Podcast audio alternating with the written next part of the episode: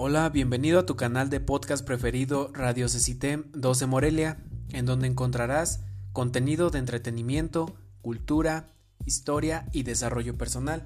Quédate para más, síguenos. Amigos, los sueños son sensaciones o pensamientos increíbles y muy poderosos más de lo que nos podemos imaginar, además de que estos tienen diferentes significados. Mi nombre es Ángel Romero, seré tu conductor en esta ocasión. A continuación te hablaré sobre los sueños. En otro podcast hablaré sobre curiosidades y significados de algunos sueños, pero en esta ocasión solo te hablaré sobre qué son los sueños. Antes de comenzar, quiero recordarte que sigas a Radio Cecitem 12 Morelia. Es totalmente gratuito, no se te cobrará nada, aprenderás muchísimas cosas. Comencemos. Ok amigos, vamos a comenzar sobre un concepto básico, por así llamarlo, para después complementarlo. Depende de lo que vaya, de lo que estemos escuchando. Como ya los mencioné, en esta ocasión solo vamos a hablar sobre mayor parte teoría y desde la base sobre qué son los sueños. En un siguiente podcast hablaré sobre significados. Comencemos. Los sueños son manifestaciones mentales de imágenes, sonidos, pensamientos y sensaciones en un individuo durmiente y normalmente relacionadas con la realidad. Para la psicología, los sueños son estímulos esencialmente anímicos que representan manifestaciones de fuerzas psíquicas que durante la vigilia han sido reprimidas o se hallan impedidas de de desplegarse libremente. Soñar es un proceso mental involuntario en el que se produce una reelaboración de la información almacenada en la memoria, generalmente relacionada con experiencias vividas por el soñante el día anterior.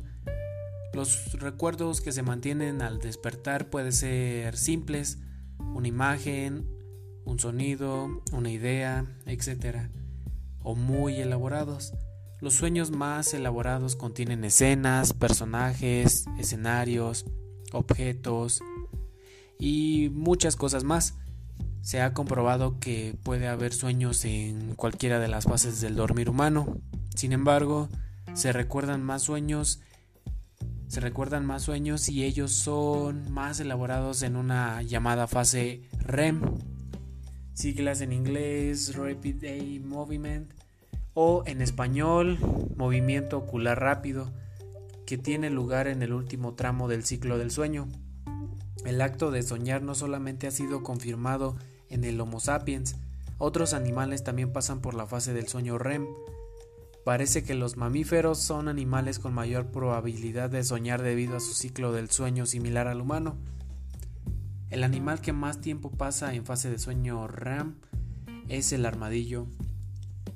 El adjetivo correspondiente a un ensueño, sueño, es onírico, del griego onar, ensueño, por analogía con el ensueño que cumple a menudo fantasías del durmiente, se llama también sueño, a cualquier anhelo o ilusión que moviliza a una persona, la disciplina encargada del estudio científico de los sueños se conoce como onirología.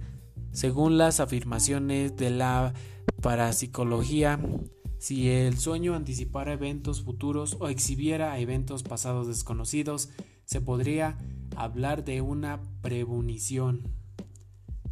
Al parecer es algo que muchos hemos, hemos contemplado y que pasa muy seguido, muchas premoniciones que tenemos gracias a los sueños. Pasemos a la interpretación de los sueños.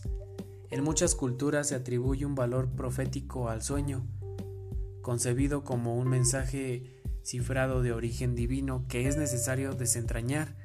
Esta creencia se encuentra, por ejemplo, en la Biblia, donde José interpreta los sueños del faraón, Génesis 41, 1 de la 1 a la 36. En Grecia, la oniromancia fue una actividad habitual. Aún hoy se conserva un manual de interpretación de sueños, el del Artemidoro del siglo II después de Cristo, conocido como onirocrítica, puede verse en él un catálogo de los sueños más frecuentes de los hombres antiguos, de su antiguo psiquismo, coincidentes en bastantes cosas con el hombre, con el hombre e incluso con el hombre moderno, pero no en otras. Sin embargo, uno de los filósofos de la Grecia antigua, Heractilio, sostuvo que hacia el 480 a.C. los sueños no tienen significado alguno fuera de los pensamientos de la persona que los evoca.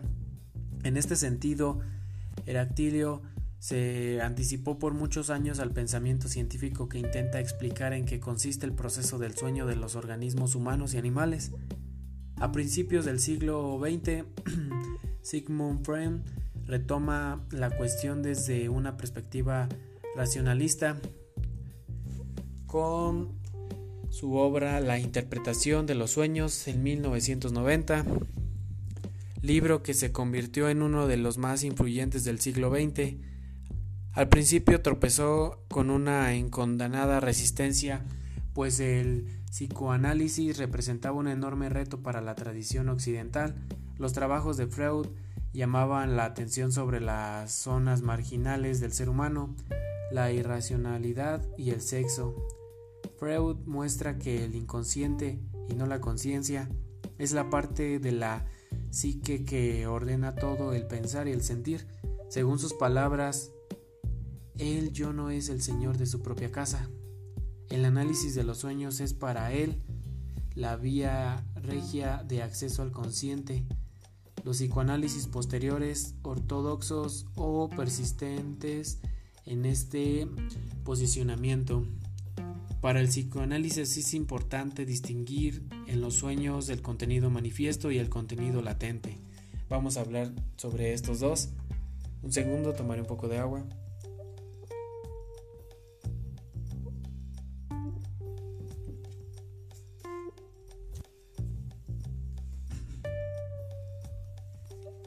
Ok, continuamos. El contenido manifiesto de los sueños es la historia o sucesos tal como el soñante los vive. Es un material elaborado a partir de las experiencias cotidianas y los deseos reprimidos mediante los distintos procesos de elaboración onírica. El contenido manifiesto no se encuentra en el nivel del significado, sino del símbolo. El contenido latente es el significado verdadero del sueño, el psicoanalista se esfuerza por interpretar el contenido manifiesto del sueño que el paciente le relata para revelar el contenido latente, su significado. Carl Gustav Jung, discípulo de, de Freud, sostenía que los sueños eran un órgano de información y de control. Los símbolos oníricos son, según este autor, transmisores de mensajes instintivos a las partes racionales de la mente del ser humano y resulta necesario interpretarlos para comprender el lenguaje de los instintos. Jung no creía, como si lo hacía Freud, que los sueños fueran un ropaje que oculta otra cosa. Los sueños eran para Jung información y comunicación de ideas expresadas dentro de los límites de un medio. Tras estudiar unos 80.000 sueños llegó a la conclusión de que estos son relativos a la vida del observador. Este organiza sus imágenes oníricas en un centro llamado sí mismo, el cual tiene la función de ordenar y legislar toda la, toda la vida psíquica, hora consciente, hora inconsciente, a través de numerosos sueños que tienen lugar en la vida de la persona. Jung interpretaba, pues, el sueño como único y relativo al soñador. Para comprenderlo, debía examinarse el cuadro onírico como meollo del estudio y el análisis. También existen técnicas de análisis cuantitativo de los sueños. la más utilizada es la creada por Calvin Hall y Robert Hill van de Castle en 1966. Es una técnica que se utiliza en la investigación de los sueños y permite comparar los sueños de distintos grupos de personas o la evolución de los sueños de una persona. La utilización de esta metodología ha permitido verificar que no hay diferentes diferencias muy notables entre los sueños de personas pertenecientes a distintas culturas. Mediante otra técnica de análisis cuantitativo, se ha verificado que cuando aumenta la ansiedad de la persona que duerme, aparecen en el sueño determinados personajes característicos. Además de la persona que sueña, estos personajes son los agresores psíquicos, el personaje auxiliar, los agresores físicos, espectadores y víctimas. Los agresores psíquicos utilizan el lenguaje verbal o los gestos para intimidar. Por ejemplo, un profesor que no permite al soñante hacer un examen por no estar en la lista. Los personajes auxiliares tienen la función de ayudar al soñante cuando algo negativo ocurre en el sueño. Por otra parte, los agresores físicos pueden ser personas o animales. Desde una perspectiva distinta a la terapéutica, el surrealismo Preconiza también la observación de los sueños. Las revistas del movimiento ponen de moda la anotación de las fantasías nocturnas. En su obra Los vasos comunicantes 1932, Andre Burton expone su visión del fenómeno y, al mismo tiempo, reconoce la aportación de Freud. Polemiza con él por encontrarla insuficiente. Soñar con jirafas puede tener diferentes significados especialmente después de encontrar símbolos de este animal en diferentes culturas, se asociaba dicho suceso a la concurrencia de diversos sucesos negativos en la vida de esa persona, tales como enfermedades sin importancia, alteraciones sexuales en el género y sobre todo un tiempo indefinido de mala suerte. Un segundo, tomaré un poco de agua.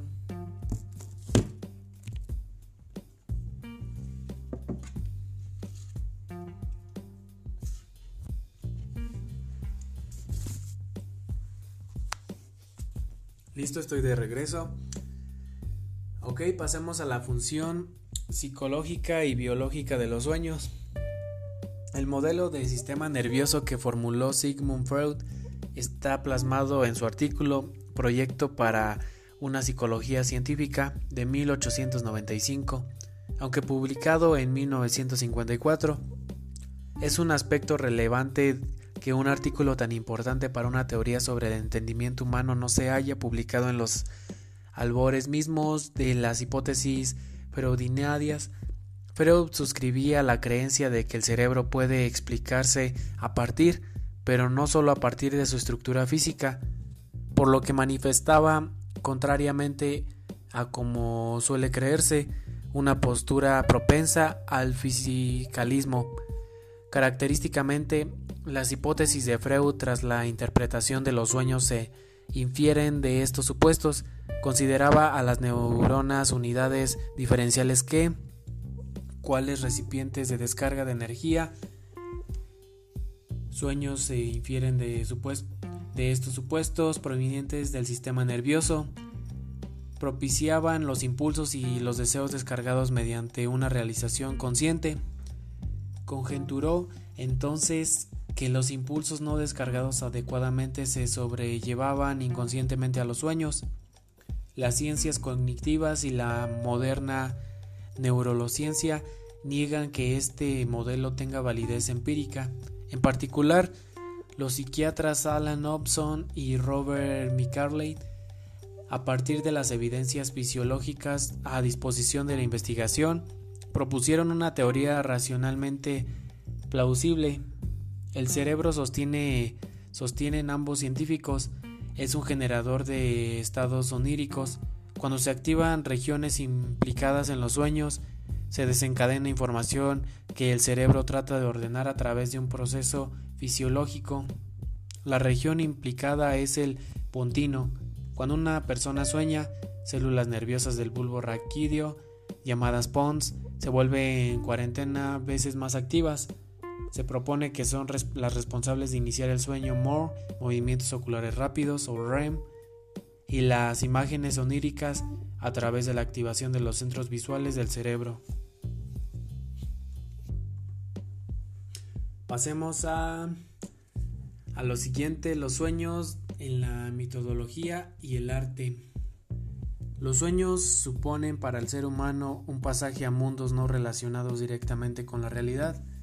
El primer indicio de la curiosidad humana por el sueño se remonta a la Grecia clásica, en cuya mitología aparece himnos como el dios del sueño, hermano gemelo de la muerte no violenta, Tatán, Tatanos, y hermano de las muertes violentas, Keres, y las diosas del destino Moiras.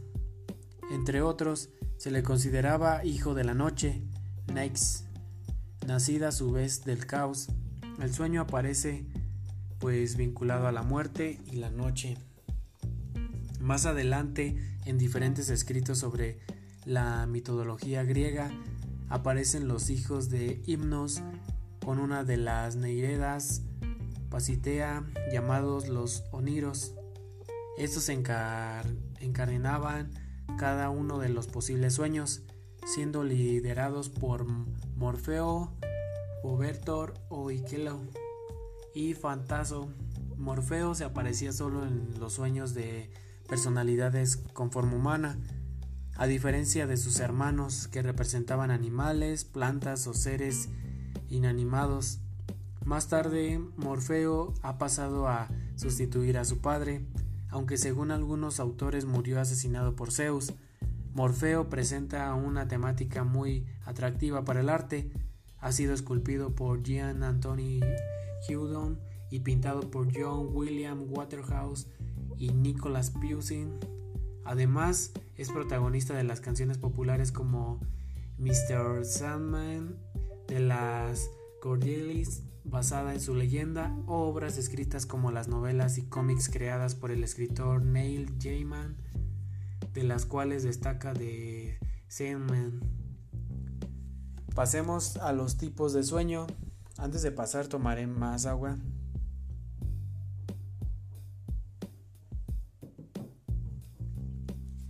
Ok, comencemos.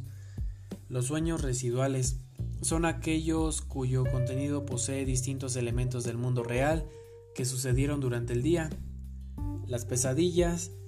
Una pesadilla tiene contenido antemorizante o emocional. Se atiende a despertar lleno de miedo en medio de una pesadilla y esta sensación puede tener un impacto muy grande sobre el ánimo durante el resto del día. Las pesadillas pueden originarse en traumas o abandono durante la niñez en general, las razones por las cuales se tienen malos sueños puede ser estrés, traumas, miedos, inseguridades, insatisfacciones y problemas de salud o de relación. Sueños curativos. La terapia de los sueños es cada vez más popular, especialmente sobre las víctimas de estrés postraumático que sufren de recurrentes pesadillas. Estas pueden usar los sueños lúcidos sueños en los que somos conscientes del hecho de lo que estamos soñando, para controlar, entre comillas, sus sueños y cambiar su naturaleza negativa. Esta terapia ha sido usada con víctimas de violación o asalto sexual, quienes pudieron mejorar sus vidas diarias y nocturnas ensayando sus sueños para hacerlos cada vez más agradables. Sueños premonitorios. Hay numerosos ejemplos de sueños que aparecieron que parecieron predecir eventos futuros, algunos lo hicieron con pura coincidencia, memoria defectuosa o una voluntad inconsciente de atar los cabos sueltos de datos conocidos. Se han realizado estudios de laboratorio sobre sueños premonitorios, clarividentes y telepáticos que no han obtenido resultados sólidos, por lo que se considera una creencia al dormir. Vaya, esto es muy interesante son datos y curiosidades sobre los sueños, muchas características, muchísimos artículos que podemos escuchar, leer o incluso que nos pueden platicar algunos profesores o avanzados en el tema de, los sueños. Hasta aquí vamos a dejar este, esta emisión. Vamos a continuar esto con las bases del dormir y estimulación del cerebro durante el sueño, además de que hablaremos sobre, sobre sueños con su significado. Aquí termina esta parte, será la parte 1, continuaremos con la parte 2, incluso lo probable es que tengamos una parte 3. Me despido, mi nombre es Ángel Romero, hasta luego, los veo en la siguiente.